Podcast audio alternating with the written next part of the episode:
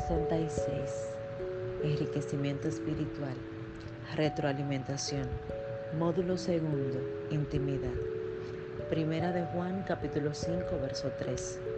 Porque este es el amor de Dios, que guardemos sus mandamientos y sus mandamientos no son gravosos.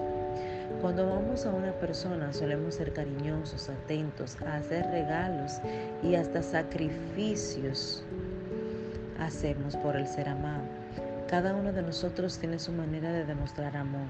Sin embargo, Dios nos enseña la forma de cómo se manifiesta el amor que sentimos hacia Él. Amor a Dios se refiere a conectar la mente, el corazón y el alma para hacer todo aquello que haga feliz a Dios. De allí que sea el primer y más importante mandamiento para los cristianos.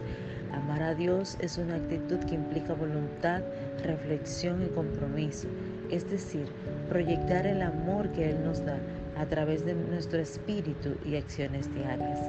Oración. Mi buen Dios y Padre eterno, pon en mí el querer como el hacer.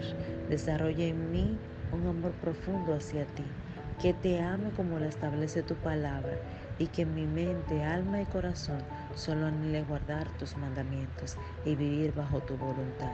En el nombre de Jesús. Amén.